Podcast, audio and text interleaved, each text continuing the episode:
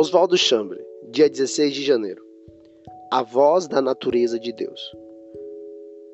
Ouvi a voz do Senhor que dizia: A quem enviarei? Quem há de ir por nós? Isaías 6, 8.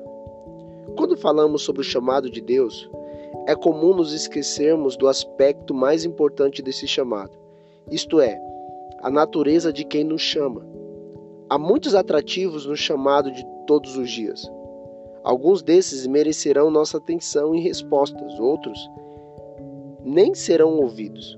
O chamado é uma expressão da natureza daquele que chama, e somente aquele que tem a mesma natureza está habilitado a reconhecer esse chamado. O chamado de Deus é a expressão da sua natureza, não da nossa.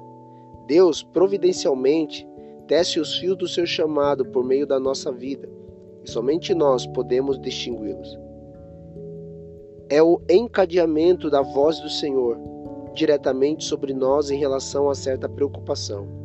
E é absolutamente inútil buscar tais respostas na opinião de outra pessoa.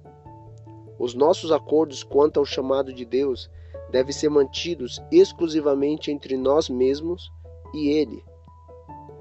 O chamado de Deus não é um, um reflexo da minha natureza, meus desejos pessoais e personalidade não estão em questão nesse momento. Enquanto eu me debruçar sobre minhas próprias qualidades, características e pensar em minhas aptidões, jamais ouvirei o chamado do Senhor. Entretanto, quando Deus me traz para um verdadeiro relacionamento pessoal com Ele, estarei na mesma condição em que Isaías, Isaías estava. O profeta Isaías estava tão sintonizado com Deus devido à grande crise que tinha acabado de suportar, que o chamado de Deus penetrou profundamente em sua alma. A maioria de nós não consegue ouvir nada além de nós mesmos.